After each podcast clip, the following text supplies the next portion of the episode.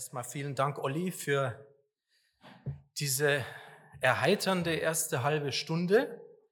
Das tut gut, denn ich habe diese ganze Woche mit Ida zusammen an der Ostsee verbracht und wir haben die ersten Kapitel Römerbrief gelesen und dann sagt irgendwann Ida zu mir, boah, ist das kompliziert. Und äh, insofern geht's mir heute Morgen so, deswegen danke für die Auflockerung. Ähm, ich habe richtig Anfechtung drüber, ob das, was wir hier die sieben Wochen macht, nicht machen, oder machen wollen, nicht zu schwergängig ist. Denn dieser Römerbrief ähm, mit diesen sieben Thesen, der ist schon zähes, zäher Bibeltext. Und ähm, vielleicht hat jemand von euch auch dieses Handout, dieses, äh, diesen Ausdruck mitgenommen letzte Woche, vielleicht auch schon mal reingeguckt. Heute geht es um das siebente Kapitel im Römerbrief, wo Paulus sagt, der gute Wille ist machtlos. Und ich dachte, wow, das klingt so negativ, so, so nach unten, ja, so nach, Uli hat es auch schon ein bisschen anklingen lassen, so nach das, was wir anpacken, geht eigentlich oft oder meistens schief. Aber ich möchte euch zumindest einen Ausblick geben. Es soll ja darum gehen, wenn wir ähm, gemeinsam auf Bibelwort schauen, dass es uns ermutigt. Und wenn das manchmal zäh scheint oder so ein großer Berg vor uns, dann glaube ich, macht es Sinn, sich da durchzumühen, denn am Ende, das verspreche ich euch, steht die Ermutigung. Ich möchte mal mit jemand anfangen, der mir sehr nahe steht, nämlich einem meiner Backenzähne. Und zwar macht er mir seit einem halben Jahr immer wieder Kummer. Und ich habe sowas in 50 Jahren noch nicht erlebt. Das ist nämlich eine ganz diffuse Angelegenheit.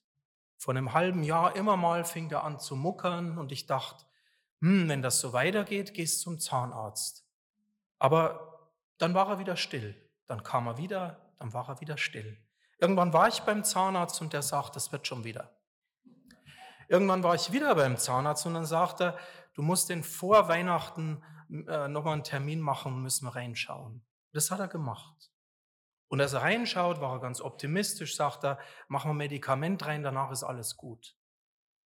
Über Weihnachten war nicht alles gut. So diffus. Und nach Weihnachten, nach Neujahr war ich wieder dort und hat wieder aufgemacht. Sagt er, nee, okay, ich mache nochmal Medikament rein. Aber dann ist alles gut. Und das Verhängnisvolle ist, er hat das nicht provisorisch gemacht, sondern jedes Mal wieder richtig schön die Füllung, also oben den Deckel drauf. Und dann bin ich wieder hingegangen. Ich sage, es ist nicht gut. Ich merke das. Und dann guckt er rein und hat nochmal geröntgt und hat noch tiefer reingeguckt und sagt, tatsächlich, wir brauchen eine Wurzelbehandlung. Und so habe ich jetzt gerade drei Termine. Wieder Medikament, aber ohne Nerv jetzt. Und nochmal, bis dann endgültig zumachen wird. Und dieser Backenzahn, der ist so ähm, mir so ein Symbol, so ein Bild geworden, weil selbst mein guter Zahnarzt gesagt hat, man glaubt das nicht, der sieht so gesund aus, dass der innen drin, ganz in der Tiefe, ihr müsst ja wissen, ne, wenn man mal so eine Zahnwurzel anschaut, die geht ja richtig tief rein. Dort in der Tiefe ist der Wurm drin gewesen. Eine Entzündung, die nicht zur Ruhe äh, kam. Für mich ist dieser Zahn ein Bild auch ein Stück auf unser Leben, dass es sich tatsächlich lohnt, auch mal genauer hinzuschauen. Denn manchmal sieht unser Leben äußerlich ganz gut aus, wie der Olli gesagt hat, scheinbar gut gemacht, aber tief drin sieht das anders aus. Nicht so gut. Und weil es einfacher ist, manchmal auf jemand anders zu schauen, auf jemand anderen und daraus Schlüsse fürs eigene Leben zu ziehen. Deshalb, glaube ich, lohnt sich tatsächlich dieser Römerbrief, weil Apostel Paulus einen Weg gegangen ist, der sehr schmerzvoll war an vielen Ecken und Enden. Der hat nämlich auch diesen Backenzaun gehabt, der gut aussah, aber in der Tiefe der Wurm drin war und es für uns vielleicht leichter ist, mit ihm auf seinem Weg zu gehen und dann vielleicht auch Schlüsse auf unser eigenes Leben zu ziehen. Das vielleicht mal so als Brücke zu diesem zähen Römerbrief. Paulus war ja jemand, wir haben das jetzt schon gehört in den letzten Wochen, der es wirklich ernst genommen hat mit Gott. Paulus war kein oberflächlicher. Paulus hat versucht, nach dem Gesetz Gottes zu leben. Der hat sein ganzes Leben nach den Geboten Gottes ausgerichtet. Aber umso ernster er damit war, umso mehr hat er ge gemerkt, dass sein inneres Leben, da wo eben keiner hingucken konnte, hinter dieser Fassade, dass es ein großer Kampf war. Und je mehr er diesen Kampf gekämpft hat, umso mehr wurde dieser Kampf zum Krampf. Und deswegen mein erster Gedanke auch in der heutigen Predigt, und ich lese euch gleich den Text aus Römer 7 ähm, von Vers 14, ihr könnt das gerne mal mitlesen. Dieser erste Gedanke, den habe ich überschrieben mit der eigene Weg führt ins Leere. Das ist das, was Paulus schmerzvoll erlebt hat. Und zwar heißt es da, wir wissen ja, das Gesetz ist vom Geist Gottes bestimmt. Ich dagegen bin als Mensch ganz von meiner menschlichen Natur bestimmt. Ich bin mit Haut und Haaren an die Sünde verkauft. Ja, wie ich handle, ist mir unbegreiflich, denn ich tue nicht das, was ich eigentlich will, sondern das, was ich verabscheue. Ich tue also das, was ich eigentlich nicht will. Und das beweist, ich stimme dem Gesetz innerlich zu und erkenne an, dass es recht hat. Aber dann bin nicht mehr ich es, der so handelt, es handelt vielmehr die Sünde, die in mir wohnt. Und ich weiß, so wie ich von Natur aus bin, wohnt in mir nichts Gutes.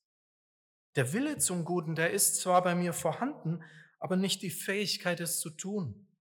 Ich tue nicht, was ich eigentlich will, das Gute, sondern ich tue das, was ich nicht will, das Böse. Ich tue also das, was ich nicht will. Das bedeutet, ich bin gar nicht mehr der Handelnde. Es ist vielmehr die Sünde, die in mir wohnt. Und ich denk, entdecke also bei mir folgende Gesetzmäßigkeit. Obwohl ich das Gute tun will, bringe ich nur Böses zustande. Was für eine Sicht auf das eigene Leben hatte Paulus da. Und nochmal, ich glaube, es ist wirklich leichter, auf ihn zu schauen und zu hören, wie er das bei sich selbst empfindet, um vielleicht dann aufs eigene Leben zu schauen und sagen, stimmt, oft geht's mir auch so. Das Gute, was ich eigentlich tun will, das tue ich nicht. Und das Böse, was ich eigentlich gar nicht tun will, merke ich immer wieder, ich bin dazu fähig. Nochmal, ich entdecke bei mir folgende Gesetzmäßigkeit, sagt Paulus, in meinem Fleisch, in mir. Obwohl ich das Gute tun will, bringe ich immer wieder nur das Schlechte, das Böse zustande. Und deshalb diese These von Paulus oder diese Aussage heute, der gute Wille ist machtlos gegen die Sünde. Dahinter steckt die Erkenntnis des menschlichen Zustands. Wir können gar nicht anders, als zu sündigen. Wir können nicht anders. Warum? Paulus erklärt es uns, weil aus der menschlichen Natur, aus dem eigenen heraus, vor Gott nichts Gutes kommen kann.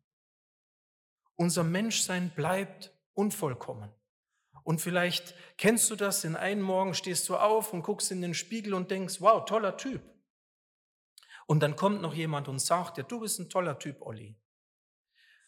Und am nächsten Früh stehst du vor dem gleichen Spiegel und guckst wieder rein und sagst, was für einen Menschen sehe ich dort? Und erschrickst vor dir selber. Merkt ihr, so wankelmütig, so unterschiedlich ist doch unser, unser eigenes Bild, das wir in diesem selben Spiegel sehen.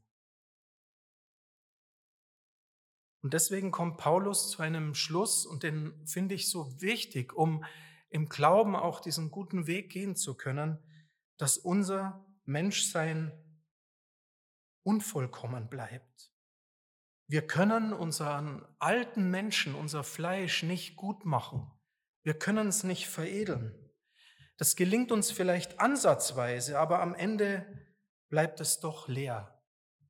Wir Menschen können keinen neuen Menschen schaffen. Das versucht der Humanist Und er versucht es manchmal bravourös. Das haben die Kommunisten versucht, einen neuen Menschen zu schaffen. Aber immer wieder muss man zu dem Schluss kommen, dieser neue Mensch erstickt auch nur in Grausamkeit und müsste am Ende vor sich selbst erschrecken. Und deshalb, ich habe euch ja die Perspektive gegeben, es wird gut, deshalb bietet uns Paulus etwas Neues an. Er sagt, es geht nicht darum, dass du einen neuen Weg gehst, einen anderen Weg, sondern es geht darum, dass du eine neue Natur bekommst. Es geht um einen neuen Menschen in Christus. Und dazu braucht es was? Eine Standortbestimmung. Der eigene Weg führt ins Leere. Und deshalb zweitens, es geht um den eigenen Standort in Christus.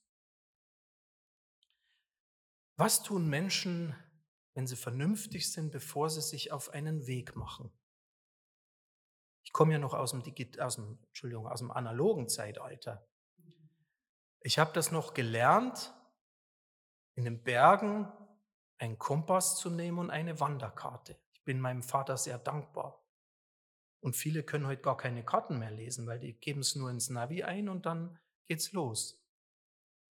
Noch früher, als die Menschen sich auf den Weg gemacht haben aufs Meer, da haben sie Orientierungspunkte gebraucht und Geräte, um zu messen. Gab es den Sextanten auf dem Schiff.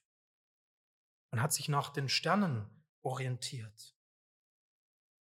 Heute gibt es was Phänomenales, das heißt GPS, ein Global Positioning System, ein globales, ein weltweites Positionierungssystem, eine geniale Erfindung, die über Satelliten funktioniert. Dass egal wo ich bin auf dieser Welt, wenn ich ein GPS gestütztes Gerät habe, kann es mich, meinen Standpunkt orten. Und ähm, bei Autounfällen kann das Leben retten, wenn das Auto automatisch den Standort durchgibt an den Rettungsdienst oder an die Bergwacht im Gelände. Das heißt, wenn ich mein Navi einschalte und den Weg eingebe, dann macht das Navi was zuerst? Bevor es den Weg berechnet. Habt ihr aufgepasst? Ja, danke. Den Standort berechnen. Bevor mir das Navi sagt, wie ich von A nach B komme, sagt mir das Navi, wo ich bin. Das ist das Entscheidende. Und jetzt haltet euch fest, ich fahre mit Ida durch Mecklenburg-Vorpommern. Zum Glück kenne ich den Weg nach Rügen. Zum Glück brauche ich da kein Navi, aber ich habe es trotzdem an um zu schauen, wie viele Kilometer noch und ist vielleicht ein Stau. Und irgendwann merke ich, mein Auto fährt über die Wiese, aber das stimmte nicht, weil wir fahren auf der Autobahn. Aber immer mehr ist mein Auto durch irgendwelche Ortschaften gefahren, die es gar nicht gab auf meinem Weg. Und ich habe dann mal das Navi bisschen mehr, ähm, bisschen weiter geschaltet, um ein bisschen größere ähm, Umgebung zu sehen. Und ich merkte am Ende, ich war 50 Kilometer von mir selbst entfernt. Und deswegen hat mein Navi immer versucht, den Weg wieder neu zu berechnen. Und irgendwann hat es gesagt, keine Standortbestimmung. Ich habe dann gegoogelt, weil ich neugierig war. Ich hatte Sorge, vielleicht ist meine Elektronik kaputt. Tatsächlich kommt es seit Monaten im Ostseebereich zu Ausfällen von GPS. Der militärische Abschirmdienst beschäftigt sich mittlerweile damit. Schiffe haben das GPS verloren, möglicherweise durch Störsender, die gar nicht so kompliziert sind in der heutigen Zeit, weil diese Satelliten gar nicht so hoch fliegen. Und mittlerweile ist man so weit, dass man auf der Ostsee den Seeleuten wieder beibringt, mit den alten nautischen Geräten zu arbeiten, falls das GPS ausfällt. Ohne GPS läuft das Navi ins Leere. Das habe ich letzte Woche erlebt. Und ich war so froh gestern auf dem Rückweg, ich mache mein Auto an und mein Navi hat mich wieder. Das heißt, wenn ich nicht weiß, wo ich bin, ihr Lieben, dann finde ich die Route nicht. Egal welcher Weg es ist. Wenn ich im Leben nicht weiß, wo ich stehe, dann kann ich auch keine Auseinandersetzung führen. Und deshalb ist es so wichtig, diese Frage nach der Standortbestimmung. Und Paulus nennt das in diesem siebten und achten Kapitel, aber das kommt an vielen Stellen in Paulusbriefen vor, mit einem ganz bestimmten Begriff. Er sagt, in Christus. Dieser neue Mensch lebt in Christus, nicht mehr in sich selbst. In Christus ist der Standort, von dem aus das Navi den Weg findet. Dort steht der neue Mensch. Und deswegen noch ein paar Verse weiter aus dem Text. Ihr könnt den auch nochmal mitlesen. Da heißt es, meiner innersten Überzeugung nach stimme ich dem Gesetz Gottes mit Freude zu, aber in meinen Gliedern nehme ich ein anderes Gesetz wahr. Es liegt im Streit mit dem Gesetz, dem ich mit meinem Verstand zustimme. Und dieses Gesetz macht mich zu seinem Gefangenen. Es ist das Gesetz der Sünde, das in meinen Gliedern steckt. Ich unglücklicher Mensch, mein ganzes Dasein ist dem Tod verfallen. Kann mich denn niemand davon befreien? Doch. Und dafür sei Gott Dank durch Jesus Christus, unseren Herrn. Paulus spricht uns das zu. In all unserem Zähen, wo wir versuchen, es gut zu machen und es doch wieder schlecht wird. Doch doch, sagt er, doch kann Paulus sagen, weil Jesus ihm nämlich auf dem Weg begegnet ist. Und in dieser Begegnung mit Jesus versteht Paulus, was es heißt, Gott spricht mir seine Gerechtigkeit zu. Das haben wir in den letzten beiden Sonntagen schon immer wieder gehört. Es geht nicht darum, dass ich den guten neuen Weg gehe, sondern es geht darum, dass Gott mir seine Gerechtigkeit zuspricht, dass Gott mich anschaut in Christus. Wir gehören ihm. Du gehörst ihm. Ich gehöre Jesus. Das ist die Standortbestimmung, auf die es ankommt. Und ich weiß, es ist ein bisschen schwierig und vielleicht auch zäh, aber ich möchte euch mal ganz kurz mitnehmen in einen kleinen Ausflug. Der Olli hat das für uns mal auch visualisiert. Der alte Kirchenvater Augustinus, der hat es drauf, weil er nicht Deutsch sprach, sondern Latein, mit drei Worten genau das uns zu erklären. Ich versuche es euch mal wiederzugeben. Im Lateinischen gibt es ein Wort für können, das heißt posse. Und es gibt ein Wort für sündigen, das heißt peccare. Peccare, peccatum, die Sünde. Und non ist klar, kennt ihr aus dem Italienischen, aus dem Spanischen, aus den romanischen Sprachen. Und nun hat Augustinus gesagt, passt auf, wie wir mit Sprache, mit drei Worten so viel Unterschiedliches ausdrücken können. Wir können sagen, posse non peccare.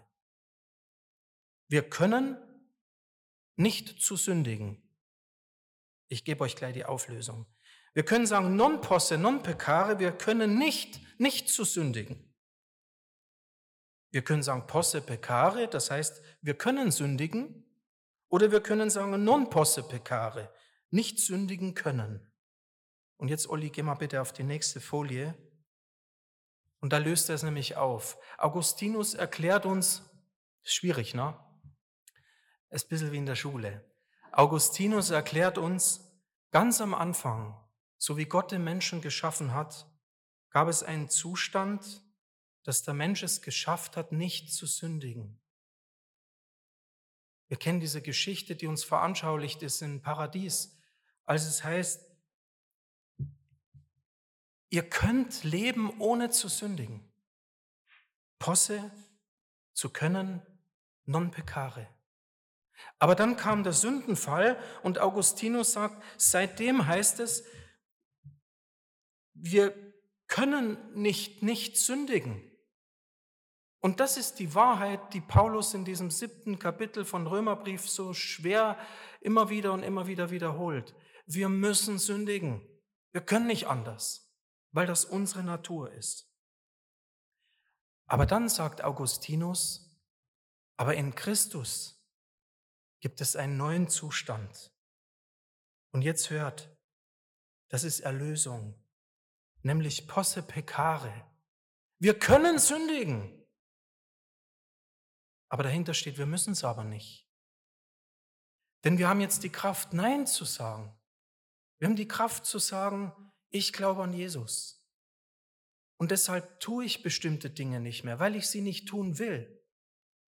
Und weil Gott mir dadurch dazu die Kraft gibt. Weil der Christ zwar sündigen kann, sagt Augustinus, aber weil er nicht mehr unter dieser Herrschaft, nicht mehr unter dieser Macht der Sünde gebunden ist. Und einmal, sagt Augustinus, wird es sogar so sein, in der Ewigkeit, non posse peccare, dass der Mensch überhaupt nicht mehr sündigen kann. Das ist sozusagen dieser hoffnungsvolle Blick in die Ewigkeit hinein, da wo die Offenbarung sagt, wo kein Leid mehr ist, kein Geschrei mehr ist, wo es gar nicht mehr die Möglichkeit gibt zu sündigen. Ich weiß, es ist schwierig, dieses Thema. Ich gebe euch den Ausblick, nächsten Sonntag wird es wieder einfacher. Aber hier ist dieser wichtige Schlüssel. Und ich möchte gern, dass du als Christ diesen Schlüssel entdeckst, dass du ihn aus der Tasche rausziehst und sagst, das ist mein Schlüssel. Immer wieder da, wo mich vielleicht das Alte so runterziehen will. Und dieser Schlüssel heißt, doch. Doch, sagt Paulus. Mit Jesus sind wir von dieser Herrschaft der Sünde befreit, weil er uns seine Gerechtigkeit zuspricht. Wir können Nein sagen. Wir haben die Kraft, Nein zu sagen. Und deshalb kämpfen wir nicht mehr unseren eigenen Kampf, der uns mürbe macht. Erinnert euch, am Anfang habe ich gesagt, bei Paulus war dieser Kampf oft Krampf. Vielleicht findest du dich da wieder. In einem Krampf, wo du merkst, das ist wie so eine Spirale, immer wieder, immer wieder drehst du dich im Kreis. Paulus möchte dir diesen Schlüssel zusprechen. Doch es gibt ein neues Leben in Jesus. Und den, und das ist mein letzter Gedanke, der nimmt uns mit auf einen guten Weg, auf einen guten Kampf des Glaubens. Eben nicht mehr auf einen Krampf, sondern auf einen guten Kampf des Glaubens wie es Paulus einmal zu seinem Schüler Timotheus gesagt hat. Ja, das Leben bleibt ein Kampf. Auch Christsein heißt nicht nur durch die Sonne zu gehen, sondern ihr wisst das alle genauso gut wie ich. Da kommen Anfechtungen auf dem Weg, da kommen Stolpersteine, da kommen Tage, die uns nicht gefallen, wo wir vielleicht hadern, wo wir so vieles vergessen, was uns an guten Tagen klar war. Da kommen Konflikte mit Menschen, wo wir auf einmal scheinbar alles vergessen haben, wie man sich benimmt. Es ist dieser Konflikt in uns zwischen diesem alten und diesem neuen Menschen. Und ihr Lieben, er bleibt uns. Diese Spannung bleibt. Und wichtig ist, dass wir verstehen, worin diese Spannung eigentlich besteht. Diese Spannung besteht nicht in, der Stefan ist so schlecht, aber er möchte eigentlich gut werden, sondern diese Spannung besteht darin, dass ich verstehe, in Christus ist der Stefan vollkommen gemacht. Denn Gott sieht ihn vollkommen an, in Christus. Aber unser Leben, unser Wandel, unser Weg, unsere Lebenspraxis, die heißt immer wieder Unvollkommenheit. Da fällt der Stefan. Da möchte er zwar Gutes sagen, aber es kommt doch nicht raus, wie Olli gesagt hat, gut gemeint, aber doch schlecht gemacht. Und diese Spannung ist es, die wir immer wieder begreifen müssen auf diesem Weg. Nämlich, dass du dir immer wieder sagst, das ist unser Zustand, das ist der Indikativ, so ist es, nämlich in Christus sind wir frei gemacht vom Gesetz der Sünde und des Todes, sagt Paulus. Aber in unserem Tun heißt es immer wieder, du sollst, du sollst besser werden, du sollst dich bemühen, du sollst Liebe üben. Wir machen Fehler, Aber wir bleiben auf dem Weg. Erinnert euch an die Jahreslosung. Das ist ja eben der Sinn der Jahreslosung, dass sie uns begleitet durchs Jahr. Da heißt es, alles, was ihr tut, soll in Liebe geschehen. Es soll in Liebe geschehen. Das heißt, wir müssen uns immer wieder und immer wieder daran erinnern, ich soll das Gute tun. Nochmal Standortbestimmung. Wenn ich nicht weiß, wer ich bin, wenn in mir drin Unversöhnlichkeit, Hass herrschen und nicht Christus, dann kann ich mich noch so sehr bemühen, das Gute zu tun. Es ist nur äußerlich.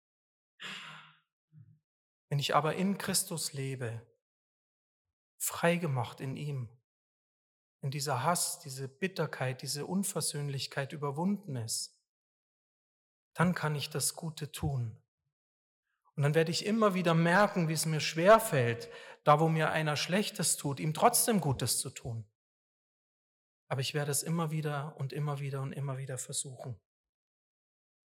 Nicht mehr aus mir selbst, sondern aus einem versöhnten Leben heraus. Das ist dieser Schlüssel. Doch der gute Kampf des Glaubens. In Christus bist du in Gottes Augen vollkommen.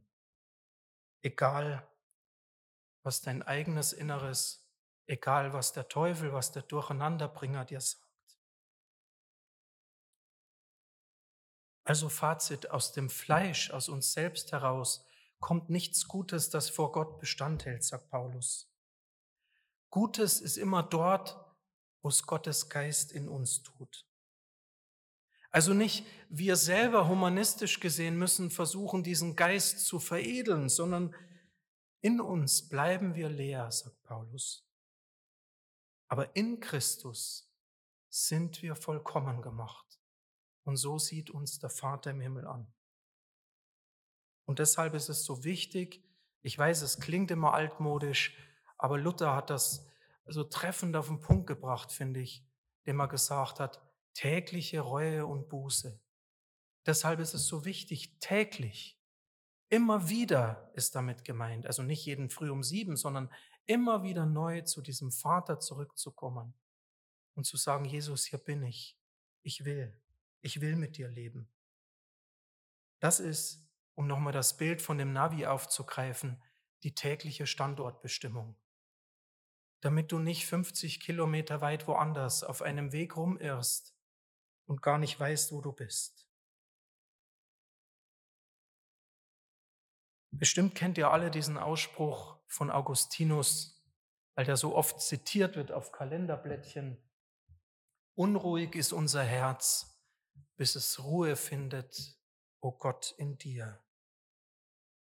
Und ich habe dazu noch einen ähnlichen Spruch gefunden, den der Gründer von Thésée, der Thésée-Gemeinschaft, mal geprägt hat, Bruder Roger.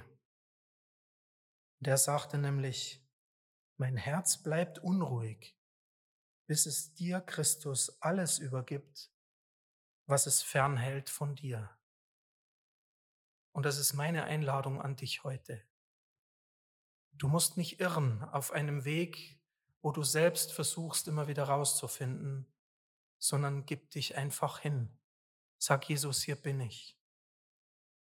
Mein Herz bleibt unruhig, bis es ruhig werden kann, nämlich dann, bis es dir, Christus, alles übergibt, was es fernhält von dir. Sag ihm das. Gerne heute, gerne hier, gerne jetzt gleich in unserer Gebetszeit. Sag ihm das vielleicht heute Nachmittag, heute Abend. Vielleicht ist es auch wieder Zeit, mal ganz neu ernst zu machen. Oder vielleicht quälst du dich schon so lange damit, dass du sagst, ich weiß nicht, wie ich rauskomme. Irgendwie habe ich das Gefühl, mein Leben bleibt immer in mir selbst stecken. Du musst nichts tun. Du musst es nur annehmen. Du musst es ihm nur bringen, dieses Herz, und sagen, Jesus, mach es neu.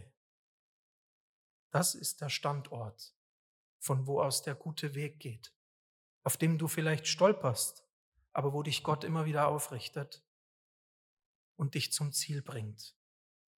Ich möchte euch einfach einladen und Mut machen. Und ich weiß, Sonntag früh klingt das vielleicht zäh, aber ganz tief weiß ich, dass jeder von uns auch im Alltag diese Momente hat, wo er merkt, da ist es zäh. Und genau dann möchte ich dich ermutigen. Nimm dieses Angebot immer wieder. Sag ihm, hier bin ich. Mach du aus mir was, was ich selber nicht kann. Unser Herz kann ruhig werden, weil es Ruhe findet in dir, o oh Gott. Amen.